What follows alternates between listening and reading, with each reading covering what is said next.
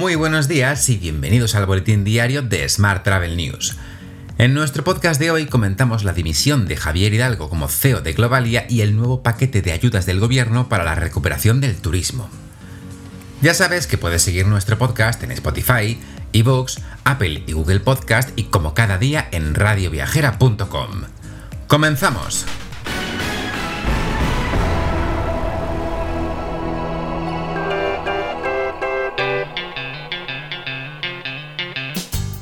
Javier Hidalgo ha dimitido como consejero delegado del grupo Globalia.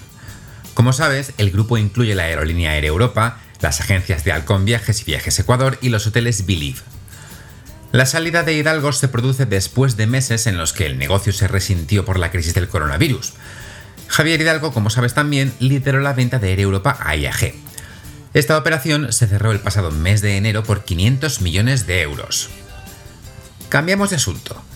El presidente del gobierno, Pedro Sánchez, ha anunciado este pasado martes que se destinarán un total de 3.400 millones de euros del Plan de Recuperación, Transformación y Resiliencia de la Economía para apoyar específicamente al turismo. Durante los próximos seis años, España va a emprender un total de 212 medidas de las cuales el presidente destacó una veintena de inversiones, la estrategia de movilidad sostenible, la rehabilitación de viviendas, la modernización de las administraciones públicas, el plan de digitalización de las pymes, una nueva política industrial y el nuevo plan de competencias digitales. Mientras, Bruselas espera que el certificado COVID esté totalmente operativo a finales de junio. El objetivo es contar con un certificado digital que sea gratuito para todos los europeos. Este documento debe recoger si el titular del documento está vacunado, si está inmunizado por haber superado la enfermedad o si dispone de un test negativo reciente. En otro orden de asuntos, te cuento que el crédito a la hostelería en España aumentó un 31,7% en 2020. Son datos del informe Evolución del crédito a empresas en España 2020 elaborado por la consultora ICE Group. Según el informe, la hostelería representa el 6,2% del total de la cartera de créditos concedidos a actividades productivas, que se sitúa por encima de los 575.000 millones de euros y dentro del sector servicios supone el 8,6%. Y hoy también te cuento que Trip.com recaudará 1.090 millones de dólares en la bolsa de Hong Kong.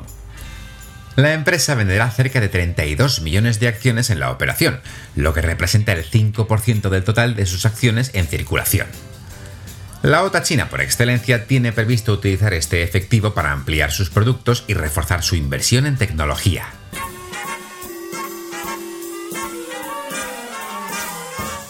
Hablamos ahora de transporte. AENA ha lanzado un ultimátum para ampliar el aeropuerto del Prat. Según informa La Vanguardia, el presidente del gestor aeroportuario, Mauricio Lucena, marca el verano como fecha límite para conseguir el apoyo de la Generalidad y los ayuntamientos. Más asuntos. Tercera condena a Ryanair por cobrar por el equipaje de mano a los pasajeros. La aerolínea tiene que devolver los 50 euros cobrados a cada uno de los dos denunciantes, más los intereses.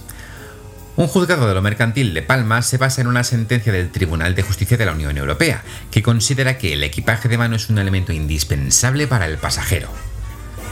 Más asuntos. Cuatro de cada diez viajeros de negocios europeos tienen previsto volar bastante menos después de que se levanten por completo las restricciones. Son datos de una encuesta realizada el pasado lunes y publicada por la agencia Reuters. Parece que muchos tienen la intención de limitarse a las videoconferencias. El cambio de hábitos durante la pandemia y la preocupación por el cambio climático probablemente reduzcan los vuelos de negocios a largo plazo. Así lo sugiere esta encuesta de YouGov para el grupo filantrópico European Climate Foundation.